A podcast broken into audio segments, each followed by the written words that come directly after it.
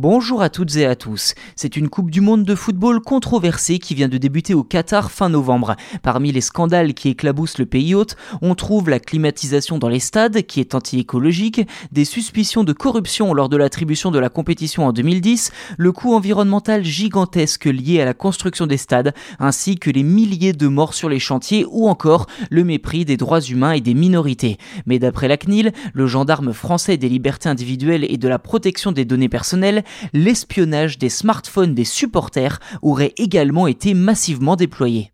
Un porte-parole de la CNIL affirme aux médias Politico que toute personne qui compte se rendre au Qatar aurait tout intérêt à voyager avec un téléphone vierge ou un ancien téléphone réinitialisé. Une précaution qui permettrait d'éviter que des photos, vidéos ou œuvres numériques ne mettent son propriétaire en difficulté avec la législation du Qatar qui, il faut bien le dire, est assez stricte.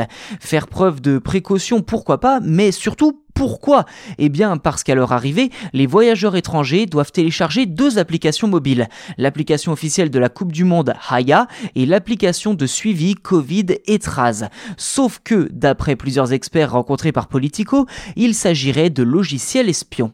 Dans le détail, ces deux spyware présumés fourniraient aux autorités locales un accès aux données personnelles stockées dans le téléphone de chaque personne.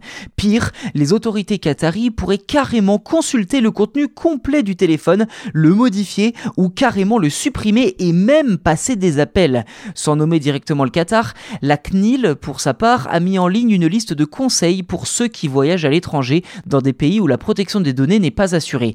Il est ainsi conseillé de verrouiller ses comptes sur les réseaux sociaux avant d'atterrir par exemple à Doha, la capitale du Qatar, et d'installer seulement au dernier moment les deux applications avant de les désinstaller dès le retour chez soi. Mais surtout, une fois sur place, il est conseillé de garder son téléphone sur soi en permanence et de ne jamais le laisser à un inconnu. Dans le même temps, il est recommandé de, je cite, limiter au strict nécessaire ses connexions à des services nécessitant une authentification. Fin de citation. Enfin, il faut également être très vigilant quant aux photos et aux messages que l'on poste, plus particulièrement en ce qui concerne concerne les opinions politiques ou religieuses et même son orientation sexuelle afin d'éviter des soucis avec les autorités du Qatar très sensibles sur ces questions.